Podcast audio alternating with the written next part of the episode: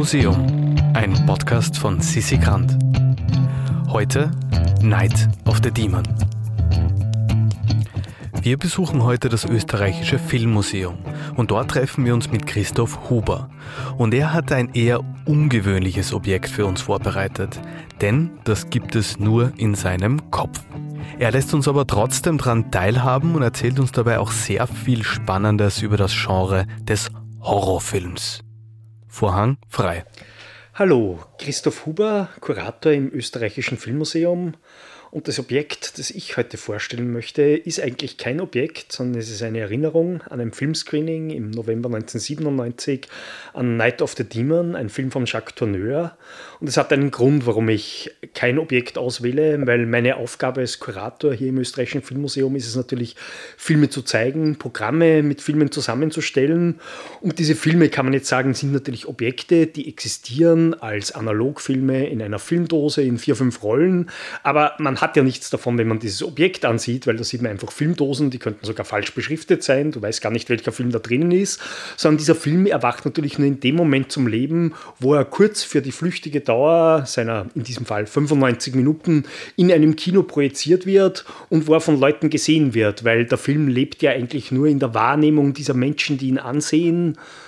Darum geht es mir auch ein bisschen mit dieser Auswahl. Gut, ähm, ich habe den Film deswegen ausgewählt, weil er für mich tatsächlich eine große persönliche Bedeutung hat. Eine, die mir in dem Moment, als ich den Film gesehen habe, lustigerweise eigentlich wieder gesehen habe, 1997, so nicht klar war. Ähm, der Film ist mittlerweile anerkannt als ein, einer der großen Klassiker des Horrorkinos. Martin Scorsese zum Beispiel hat ihn auf seine Liste der zehn furchterregendsten Filme aller Zeiten getan. Das vermittelt vielleicht auch schon wieder ein bisschen ein falsches Bild, denn was an diesem Film so schön ist und überhaupt am Werk des Regisseurs Jacques Tourneur, der einer meiner Lieblingsregisseure ist, ist die Gabe der Diskretion. Jacques Tourneur arbeitete, indem er unterspielt hat, indem er Dinge nicht so deutlich darstellt. Berühmt wurde er einige Zeit davor mit einem Film namens Katzenmenschen, Cat People und das Berühmte an diesem Film ist genau, dass man den Schrecken nicht sieht. Das war Jacques Tourneur ganz wichtig. Er hat immer gesagt, etwas anzudeuten ist viel furchterregender, als es wirklich abzubilden, womit er recht hat, weil im Geist spielt sich natürlich immer etwas viel Größeres ab, als dann wirklich gesehen werden kann. Es gibt von Stephen King, dem berühmten Horrorautor, ein gutes Beispiel dazu, der sagt, naja, stellen wir uns vor, wir haben eine Tür, dahinter ist etwas Furchtbares und dann macht der Autor sozusagen für dich die Tür auf, du siehst, was so schrecklich ist, es ist ein 100 Meter großes Insekt. Dann ist das für eine Sekunde vielleicht furchtbar, aber gleichzeitig ist es natürlich auch gar nicht furchtbar, weil das Gehirn verarbeitet es sofort und sagt, naja, wäre nicht ein 200 Meter großes Insekt viel schrecklicher gewesen und so weiter. Also das ist die Idee dahinter und der Film, über den ich jetzt kurz reden werde, Night of the Demon von Jacques Tourneur, illustriert das sehr gut und auch wieder nicht, aber darauf kommen wir später zurück. Ähm, in diesem Film geht es darum, er beginnt mit Aufnahmen von Stonehenge und evoziert einen alten Fluch, dämonische Kräfte, die über der Welt hängen. Und tatsächlich wird in den Eröffnungsszenen ein Mann von einem Monster verfolgt. Man weiß nicht, bildet er sich ein? Ist es echt? Ist es wirklich eine alte mythische Kraft, die wieder beschworen worden ist? Ähm, und danach beginnt die eigentliche Handlung mit einem Mann, der aus Amerika rüberkommt, gespielt von Dana Andrews, toller Schauspieler. Ähm, ein amerikanischer Wissenschaftler, der eben genau ein Skeptiker ist. Der sagt, ich glaube nicht an dieses Übernatürliche. Er lehnt das total ab. Und die Erzählung dieses Films ist eigentlich, wie die Skepsis, diese Rationalität dieses Mannes schrittweise zu zerbröckeln beginnt, als er damit konfrontiert wird, dass auch auf ihm angeblich dieser Fluch lastet das ist das Tolle an diesem Film ist auch, Jacques Tourneur selber glaubte an das Übernatürliche und ihm war der Begriff ganz wichtig, das Übernatürliche. Er sagte, es gibt Dinge in unserer Welt, die wir uns nicht erklären können, auch wenn er ein bisschen zu Unrecht, denn er war viel vielfältiger als Horrorfilmregisseur heutzutage vor allem erinnert wird. Er hat schon den Begriff Horrorfilm nicht gemocht, weil das war ihm viel zu einschränkend. Er sagte immer, es geht darum, Dinge wahrzunehmen, die wir vielleicht nicht auf den ersten Blick, nicht mit unseren rationalen Sinnen so leicht wirklich fühlen können. Und dieser Film illustriert das ähm, auf e-, eine sehr beeindruckende Weise. Es ist ein Film, der schrittweise sozusagen seinem Protagonisten, der eigentlich die vernünftige Figur in diesem Film ist, nicht der sagt, ach was, Monster, Stonehenge, Blödsinn, ähm, der schrittweise mit Dingen konfrontiert wird, die er sich nicht mehr erklären kann. Er ist auch am Anfang ganz selbstsicher und wischt alles weg, was ein bisschen nicht in das rationale Weltbild passt. Aber je länger dieser Film andauert, desto mehr Dinge bleiben übrig, die nicht erklärt werden können. Und das Tolle an diesem Film ist, dass er auf eine ganz ruhige Art diese Eskalation in das Unglaubliche gestaltet, mit, mit sehr geschickten Methoden. Ich, ich denke an eine Szene, also man sollte vielleicht sagen, es gibt zwei Hauptfiguren in diesem Film. Die eine ist dieser amerikanische Professor, von dem ich rede. Der andere ist ein englischer Wissenschaftler und Mystiker, der, wie sich herausstellt, äh, auch ein Satanist ist oder vielleicht kein Satanist, aber er betreibt schwarze Magie und der auch äh, den rationalen Professor letztlich mit diesem Fluch belegt. Und es geht um diese Konfrontation dieser beiden Figuren und der Film schafft es auf sehr subtile Art, das Unheimliche herauszuarbeiten. Interessant ist zum Beispiel, dass man diesen bösen Professor zum ersten Mal größer sieht, wie er bei sich zu Hause eine Veranstaltung für kleine Kinder macht, so richtig eine Geburtstagsparty. Er tritt selber als fröhlicher Clown auf, also genau das, was man nicht erwarten würde. Er kann auch ganz gut mit diesen Kindern umgehen und dann gehen sie weg, er und der Professor, und führen ein Gespräch darüber, ah, es gibt Dinge, die man sich vielleicht doch nicht träumen lassen kann. Und wie um es zu beweisen, blickt der als Clown noch immer, also eigentlich als lächerliche Figur, aber Clowns sind natürlich auch ganz unheimliche Figuren, also da merkt man auch, wie das sehr klug gestaltet ist, blickt quasi auf den Himmel und sagt, na ja, wie könnte ich das beweisen? Wirklich beweisen kann ich es nicht und dann ist er plötzlich ganz zufrieden und es beginnt ein schrecklicher Sturm über dieses Haus herzuziehen, der unerklärlich aus dem Nichts kommt. Das wischt der Professor am Anfang noch weg, aber später werden immer mehr Dinge passieren, die man nicht so leicht wegwischen kann. Und der Regisseur schafft es, und das ist auch das Tolle, also dieser Film ist eigentlich auch ein Film ein bisschen über das Kino an sich, das eine Projektion des Lichts ist. In diesem Film geht es um die Konfrontation zwischen Licht und Dunkel, kann man sagen, ganz eindeutig. Nicht die weiße Magie, die dunkle Magie, die aufeinander prallen. Es gibt dann zum Beispiel so Szenen, wie er spät nachts sich einschleicht in das Haus dieses äh, Magiers, weil er die Runen sucht. Also ein Buch mit Runen, mit unentschlüsselbaren Runen, die sozusagen den Schlüssel zu diesem Fluch darstellen sollen. Und da sieht man ihn dann nachts durch dieses Haus gehen und inszeniert ist das zum Beispiel so, er geht eine Treppe hinunter, dieser Professor, alles ganz ruhig in diesem Haus. Es gibt nichts Unheimliches, was passiert. Und plötzlich sieht man, wie sich eine Hand auf diese, äh, oben auf das Treppengeländer legt. Also man denkt sich, ah, okay, er wird verfolgt, wahrscheinlich vom Magier. Und dann kommt der Gegenschuss und im Gegenschuss ist da niemand.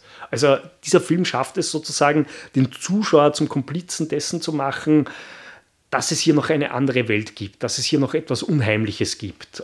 Das ist etwas ganz, was dieser Film auf ganz kraftvolle Art ausgestaltet. Und das hat mich damals natürlich, es war ein Film, auf den hatte ich schon lange gewartet. Ich liebte die anderen Filme von Tonneur. Also ich habe diesen Film in einem Moment sehr großer Erregung damals im Österreichischen Filmmuseum gesehen, 1997. Und dann so 15, 20 Minuten vor Schluss ist plötzlich etwas passiert, nämlich dass eine Kindheitserinnerung zurückgekommen ist.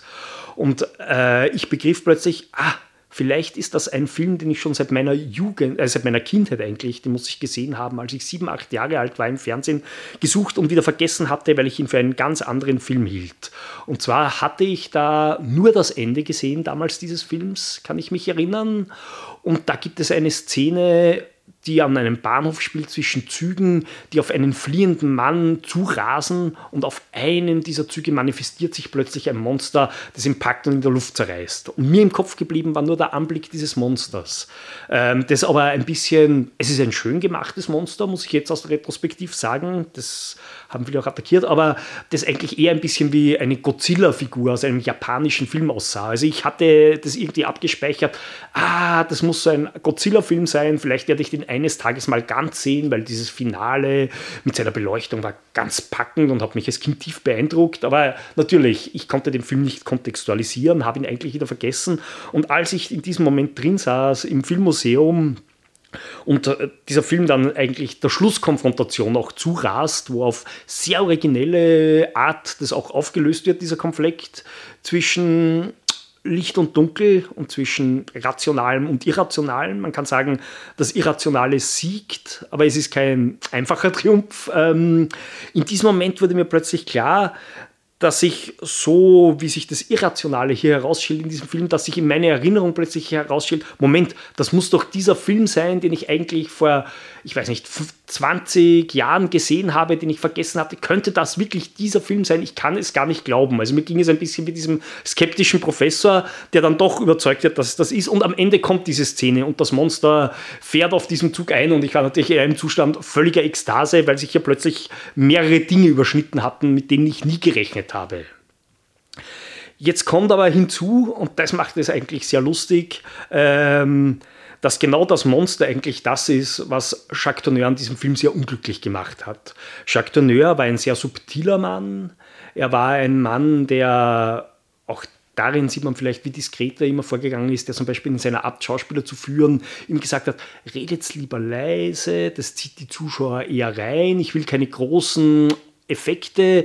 Ich will eigentlich den Zuschauer anders kriegen, hintenrum, subtil, elegant. Ähm, und für den, als er den Film drehte, der basiert auf einer sehr schönen, sehr guten Kurzgeschichte des wichtigen englischen Autors M.R. James, der ist im fantastischen, sehr wichtiger Autor Casting the Rooms, die hat man ein bisschen adaptiert und ausgestaltet, aber im Kern hält sich an die Erzählung. Ähm, und als Tourneur diesen Film machte, war eigentlich seine Idee, es gibt diese Bedrohung, also dieser Fluch, der äußert sich und da ist dann etwas, was einen verfolgt, aber eigentlich sollte man das nie sehen. Es gibt eine Szene in der Mitte des Films und sie ist lustigerweise fast effektiver als das Ende, weil man das Böse nicht sieht, wo dieser Professor weggeht vom Haus des Schwarzmagiers, nachdem er ertappt worden ist von dem und durch die Wälder heimgeht und der Schwarzmagier ruft ihn noch an, geh nicht durch den Wald, dort lauert das Böse auf dich. Er, sagt dieser natürlich rationale Professor, damit kannst du mich nicht kriegen und er geht in den Wald hinaus und dann manifestiert sich etwas in dem. Aber es manifestiert sich eben nicht. Es, das Licht wird anders. Es bildet sich eine Art Nebel und dann kommt eine ganz tolle Einstellung des schlammigen Waldbodens und in diesem Boden ich, macht eine unsichtbare Kraft, hinterlässt so seltsame Abdrücke im Boden, Fußabdrücke. Also man ahnt, da ist irgendetwas Unheimliches aber man kann es nicht sehen. Und so wollte Tourneur eigentlich den ganzen Film gestaltet haben. Seinen Produzenten war das aber letztlich nicht reißerisch genug und die haben dann eben diese Szenen mit dieser monströsen Figur, mit diesem ganz hübsch gestalteten Dämon eigentlich, aber es ist eben doch nur ein Gummidämon, auch wenn er schön gemacht und toll ausgeleuchtet ist, hinzugefügt. Und Tourneur hat es sehr, sehr unglücklich gemacht und dieser Film, der eigentlich jetzt in der Filmgeschichte im Nachhinein als sein letztes großes Meisterwerk gilt, war für ihn dadurch immer eigentlich verunstaltet. Aber tatsächlich, finde ich, ist es ihm gelungen, indem er diese übersinnliche Welt erschafft, also genau das, was Kino selber ja auch macht, ähm, etwas zu erreichen, was viel stärker ist als dieses Bild des Dämons. Und das kann dann auch nichts mehr zerstören, wenn man das sieht. Und manche Leute werden vielleicht sagen, ach, das ist ja ein bisschen ein banaler Spezialeffekt, aber das Tolle ist eben, dieser Film ist deswegen so groß, weil er auf diesen Spezialeffekt nicht angewiesen ist, sondern weil er etwas viel Reicheres schaffen kann. Ein Monster, das den einen ekstatisch und den anderen auf ewig betrübt macht. Wer jetzt noch nicht genug hat, der kann uns gerne auf Social Media folgen. Unter immuseum.podcast findet ihr uns auf Instagram und auf Twitter oder ihr abonniert unsere Newsletter zu finden auf www.immuseum.at. Im Museum ist eine Produktion von Sissi Grant. Musik Petra Schrenzer. Artwork Nuschka Wolf.